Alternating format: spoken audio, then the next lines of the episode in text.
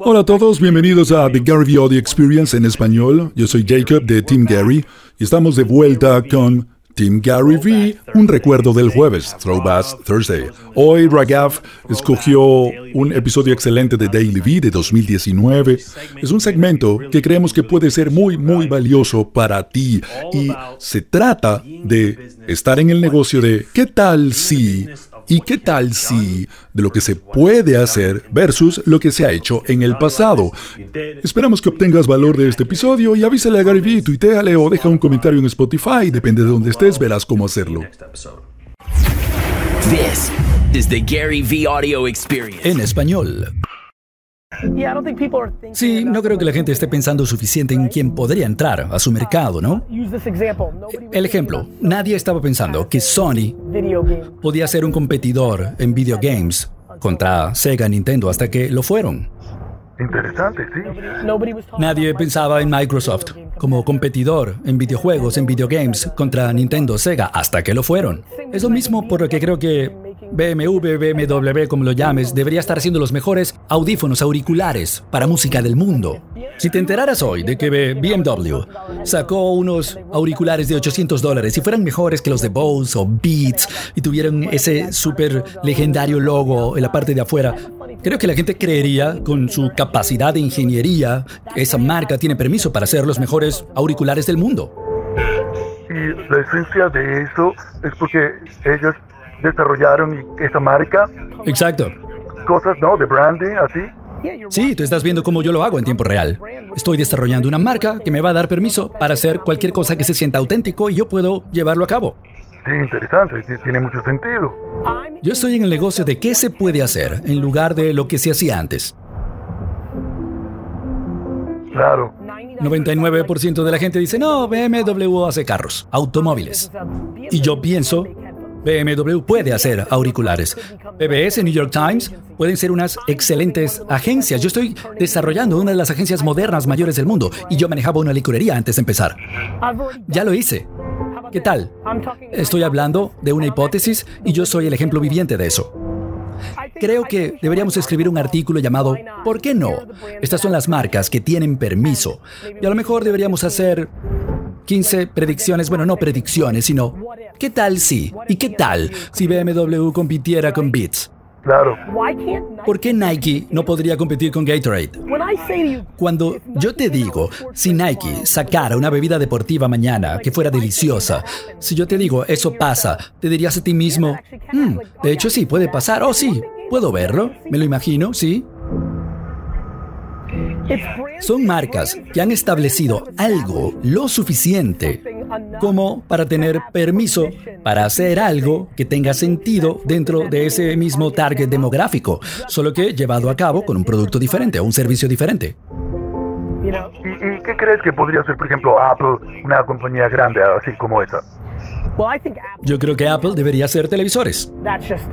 Y eso es literal, pero creo que Apple podría sacar un zapato deportivo, un sneaker, le iría bien. Apple está perdiendo el toque un poco, pero hace 4, 6 años, 8, Apple podría haber sacado un zapato deportivo y ganar de verdad. Algo cool para gente de 16 años. Ya está, eso es todo. Porque lo que pudieron haber hecho eran cool, ¿no? Apple, entonces podrían entrar, innovaron, que es su ADN, y entonces habrías dicho, oh, ¿y ahora qué van a sacar? ¿Me ¿Puedes enviar algo en el grupo de texto? Quiero empezar un jueves de ¿y qué tal si quiero hacer una publicación para 730? Alguien que en el equipo de diseño diseñe un producto que no exista en mi mundo, en el que yo no haya pensado aún. Y, ok, no, ya lo tengo. Quiero llamarlo jueves, ¿qué tal si? What if que alguien cree un logo rápido que se llame What if Wednesdays? ¿Qué tal si para los miércoles y que el primer producto sea Bobby Bobbins Beef Jerky, que es cecina o charqui o charque, como lo conozcas, ¿no? En un videoblog hice una broma para Tyler Bobbins, lo íbamos a llamar Bobby Bobbins Beef Jerky. Oye, ¿sabes qué? Oye, oye, deberíamos empezar una marca, ahora mismo, ahora mismo, que se llame Bobby Bobbins Beef Jerky. ¿Eso funcionaría? Claro que funcionaría. Yo estoy participando. Quiero que alguien diseñe el empaque para Bobby Bobbins Beef Jerky.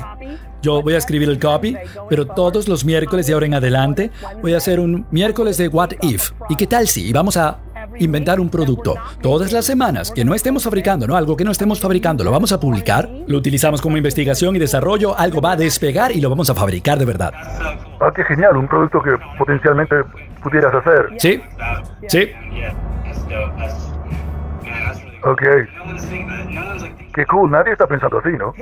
Sí, mira, esta es la versión 2019, ¿no? Esta es la versión de eso, 2019, pero literalmente es la conversación que yo tenía con mis amigos que decía, vamos a enviarle email directo a la gente. Sí, es como el mismo tipo de dinámica.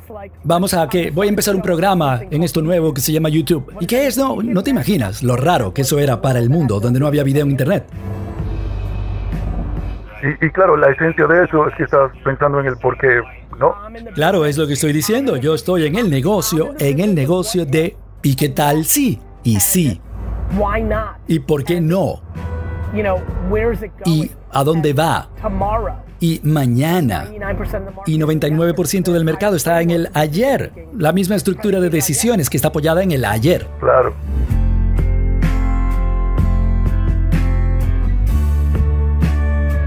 Lo que está a punto de pasar en Estados Unidos con Cloud Kitchens, que es una startup que está desarrollando ahora Travis Kalanick, CEO y fundador de Uber, en los próximos 18 meses, of the major cities, 40 de las principales ciudades en Estados Unidos van a recibir lo que quieran, se lo van a entregar en 5 a 7 minutos, envío gratis. No podría estar más claro de la decadencia de 7-Eleven en la próxima década. Y ese tipo de tiendas, no, en serio, a menos que sean capaces de desarrollar eso. Residentes de Chicago en 18 minutos van a tener una app que van a recibir pasta dental, galletas Oreo, refrescos, 5 a 7 minutos gratis. Han construido, están construyendo cocinas y tiendas de conveniencia, ¿no? subterráneas, en depósitos, en estacionamientos. Es increíble la disrupción que viene en camino. Lo único que va a quedar es la marca, la afinidad que el consumidor tenga con la marca y eso es todo. Igual que en el entretenimiento. Si estás prestando atención, lo que pasa con Disney, ESPN y todo eso. Durante 80 años, las tuberías de distribución tenían la ventaja. Ahora se acabaron las tuberías y la propiedad intelectual tiene la ventaja. Nuestro único movimiento en ese ambiente es crear una afinidad tal, branding, con el consumidor, que cuando una mamá diga, hey, Alexa, mándame galletas, y ella diga, hey, Alexa, mándame chips Ahoy. Esa cabina, caseta de pago de peaje que la activación de voz, inteligencia artificial va a tener en la compra de productos dentro de siete años va a aterrorizar a este salón de una forma que ni siquiera se imaginan. Porque a los seres humanos no les importa la privacidad, les importa la conveniencia. Y la conveniencia viene de forma masiva como nunca y lo único que va a quedar será la marca.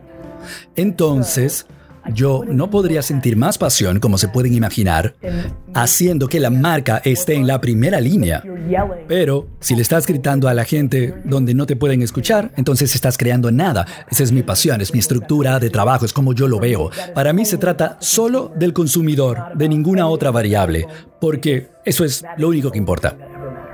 Thanks so much. Gracias por escuchar este episodio de The Gary V Audio Experience. Esperamos que lo hayas disfrutado y hasta pronto.